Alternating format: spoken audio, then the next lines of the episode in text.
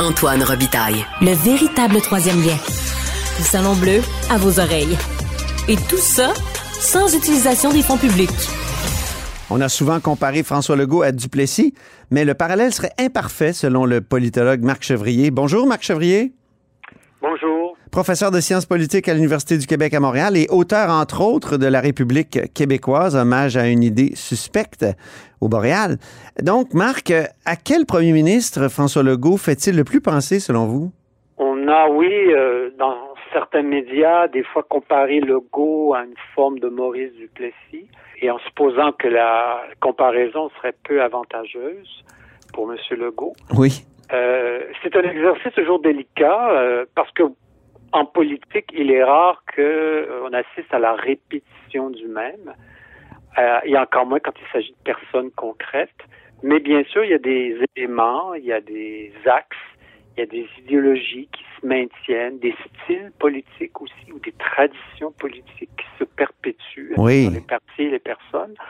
Donc, euh, s'il fallait faire une comparaison, j'en ferais en fait plusieurs. C'est-à-dire que euh, il me semble que Legault est, un personnage qui a sa complexité, son parti également.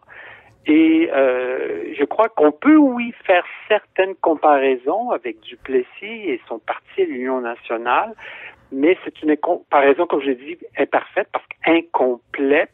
L'ADQ la CAC ne se réduisent pas à une simple répétition de l'Union nationale. Il y a quelque chose de neuf, de différent avec l'ADQ dans un tout autre contexte et bien sûr le Québec a évolué. Mais je comparais également Legault à Robert Bourassa. Oui. Et c'est pour cette raison-là que si j'avais à faire euh, un exercice de comparaison, je dirais que Legault est une espèce de Bouplessis. Ah oui. un mélange de Bourassa et de Duplessis.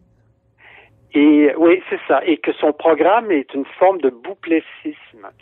Euh, et, bien sûr, je le dis sous toute réserve, puisqu'on me livre un exercice de comparaison. Donc, euh, oui. et, toute comparaison est en elle-même imparfaite. Oui. Mais ça peut nous aider à comprendre ce qu'il y a de, à la fois d'original et ce qui semble dans le programme de la CAC euh, une espèce de synthèse d'éléments qui, qui renvoie à notre passé au moins au passé contemporain. Dans le passé, euh, dans le passé, vous avez déjà comparé Jean Charest à Tachereau et vous aviez fait le, le, un, un, une sorte de mot valise Tacherait, les années Tacherait. Oui, effectivement. Donc, euh, le bouplessisme, c'est un peu euh, la même chose, mais appliqué à François Legault pour, pour bien faire ressortir euh, certaines caractéristiques, certaines continuités. Oui, effectivement. Et ben, un des premiers éléments de, de continuité euh, qui frappe, c'est que d'abord la CAC c'est une coalition, donc c'est un amalgame qui puise à plusieurs partis à la fois, à la fois dans leurs idées, mais bien sûr dans les personnes. C'est un amalgame donc de libéraux, d'anciens péquistes, à Dekis, on va même recruter des gens à Ottawa, libéraux, conservateurs à Ottawa. Donc c'est un mélange. Ouais. Euh, mais l'Union nationale était un mélange, il ne faut pas l'oublier, c'était un mélange entre l'ancien Parti conservateur du Québec, il ne faut pas oublier que c'est un parti qui avait longtemps gouverné le Québec depuis 1867, dirigé par Maurice Duplessis, et il a fusionné avec une aile dissidente libérale, Action libérale nationale de Paul Gouin. Mm -hmm. À l'époque, exprimait euh, des idées plus radicales euh, euh, par rapport au, au régime de, de, Tachereau, par exemple. Et, et donc, cet art de la synthèse, eh bien, c'est ce qui avait permis à Maurice Duplessis aussi de créer un parti complètement émancipé de la tutelle des partis politiques fédéraux. Mm. Euh, et donc un parti proprement québécois qui, qui n'a pas de correspondant à Ottawa. Mais à mon avis, la CAQ perpétue cette tradition, c'est-à-dire à la fois la tradition de la synthèse, l'amalgame dans plusieurs partis, et un parti qui finalement n'a pas d'équivalent à Ottawa ou de vis-à-vis -à, Ottawa. Et la Mhm. Fait ça. Donc en ce sens-là, oui, François Legault euh, et son parti, il s'inscrit justement dans, dans, dans, cette tradition euh, inaugurée par euh, euh la par l'Union nationale de, de, Maurice Duplessis. Mais essayons de mettre en relief, Marc, euh, les, les éléments libéraux, puis ensuite les éléments unionistes ou duplessistes. D'abord les libéraux. Effectivement là, je viens de nommer un aspect plus euh, qui, qui, renvoie à l'Union nationale, mm. mais si j'avais à faire une comparaison avec les libéraux, je dirais que ce qui frappe le plus, c'est que le programme économique de la CAC, au fond, c'est celui des libéraux. Mm-hmm. Euh, avec peut-être des petites nuances, des petites différences, mais sur le fond, euh, le programme économique de la CAC reprend les grands axes euh, de ce qu'a été la politique économique des libéraux sous Robert Bourassa, même euh, sous Jean Charest. Mhm. C'est-à-dire à la fois, c'est un mélange entre euh, la célébration de la libre entreprise, une proximité avec le patronat, le monde des affaires, mais c'est aussi un certain soutien au capitalisme d'État à travers l'Hydro-Québec, la Caisse de dépôt, la confiance dans les grands projets hydroélectriques comme axe de développement énergétique ouais, ouais. Québec. Alors tout ça, tout, tout ça, c'est des, des éléments qui euh, ont été mis en place par les libéraux et que, au fond, euh, François Legault reprend essentiellement. Euh, et puis ensuite, dans le, le, le, le rôle par exemple, d'investissement Québec et tout. Bon.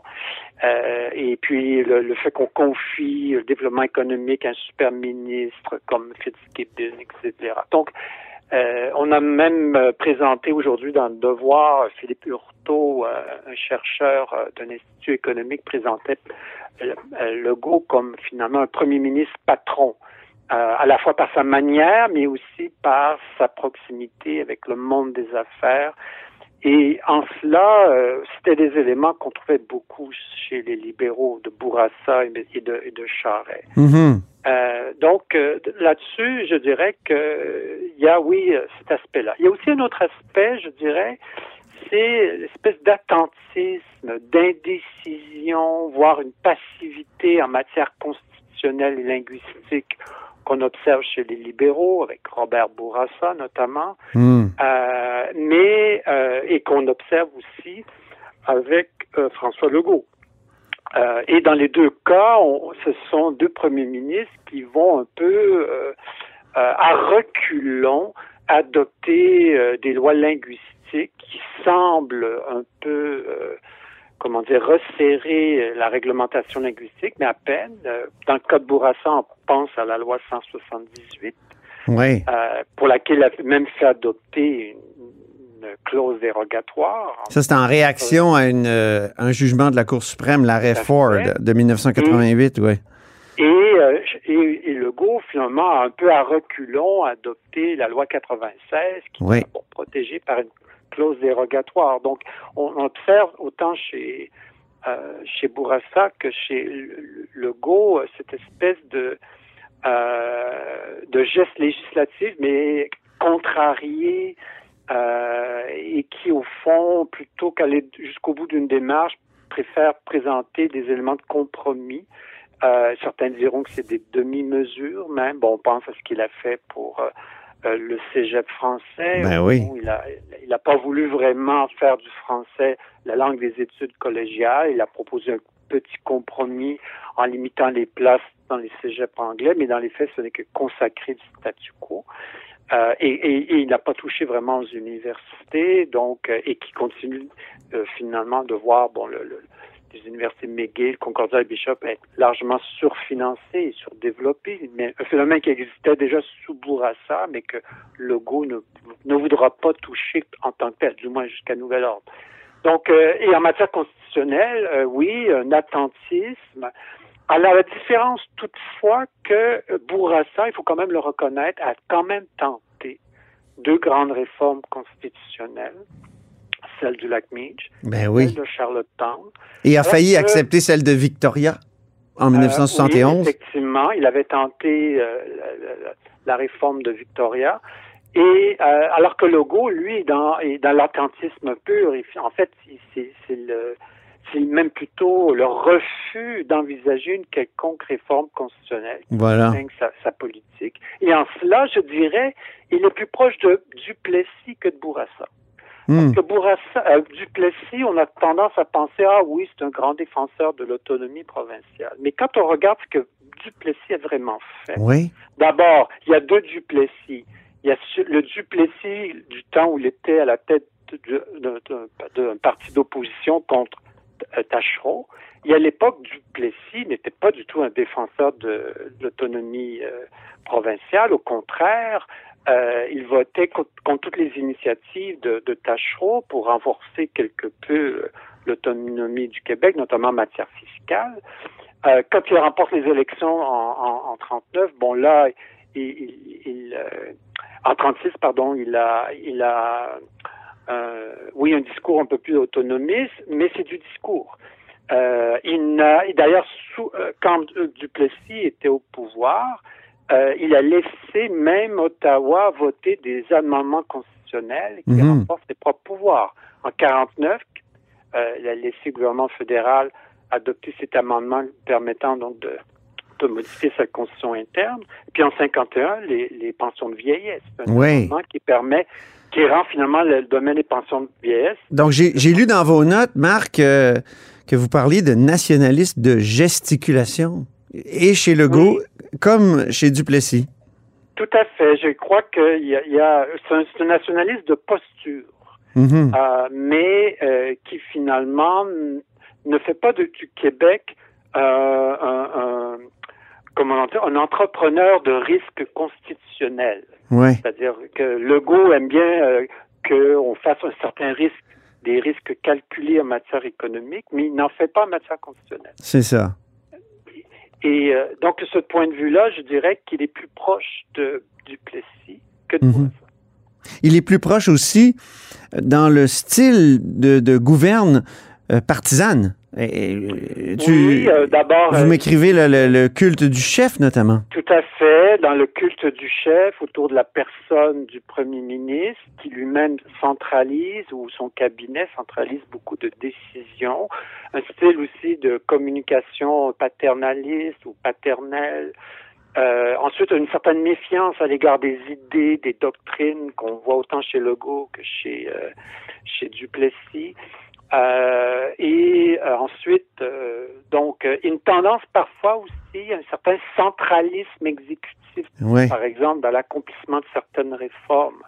Je pense. Santé, éducation, oui. Oui, on le voit avec Drainville qui, qui, tente de, de donner au, au, ministre de l'Éducation des, des, pouvoirs de régie considérables à l'égard des directions d'école.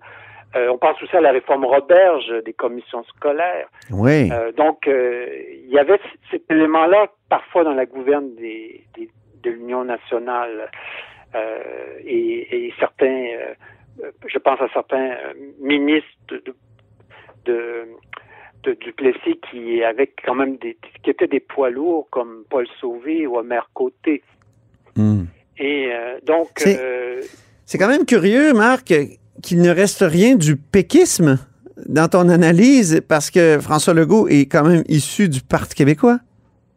Et comment on s'explique cette espèce d'absence ou, à moins que tu, tu, tu y vois, euh, il y a une filiation dont on n'a pas parlé? C'est-à-dire que quand je fais cette comparaison, je me garde bien de dire que euh, François Legault et son parti, c'est la répétition du même. Il y a des éléments qui sont transformés. Et peut-être que l'élément parti québécois permettrait de voir aussi ce qui s'est transformé. Alors, par exemple, euh, sous Duplessis, il était clair que euh, le gouvernement québécois s'affichait comme euh, grand défenseur du catholicisme.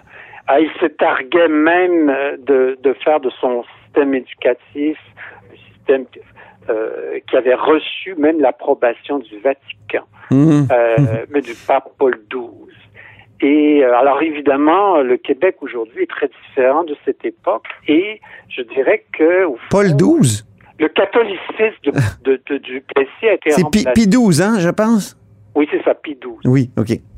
Euh, et donc, euh, je crois que le catholicisme de, de l'époque de Duplessis était remplacé finalement plutôt par l'idée de laïcité. C'est ça. Euh, et, et, effectivement, euh, au fond, euh, il est un peu ironique de penser que le premier à avoir tenté de légiférer à l'égard de cette question, Bernard Drinville, est rejoint la CAQ par la suite. Ben oui. Et, et donc, au fond, euh, je dirais que le Parti québécois, là-dessus, a peut-être fourni à la CAQ un élément de changement ou d'adaptation du discours national québécois, à qui, au fond, euh, s'est éloigné du, catholicisme traditionnel historique des Québécois pour adopter une nouvelle doctrine et qui s'appelle la laïcité. Ben, merci beaucoup, Marc Chevrier, de nous avoir exposé cette hypothèse du bouplessisme. Et on le retient. On va peut-être vous piquer cette, cette expression-là dans, dans mes chroniques, en tout cas. merci beaucoup. De rien. Au revoir. Je rappelle que Marc Chevrier est professeur de sciences politiques à l'Université du Québec à Montréal et auteur, entre autres, de La République québécoise, hommage à une idée suspecte. Et c'est ainsi que se termine La Haut sur la Colline en ce mardi. Merci beaucoup d'avoir été des nôtres. N'hésitez surtout pas à diffuser vos segments préférés sur vos réseaux. Ça, c'est la fonction partage. Et je vous dis à demain.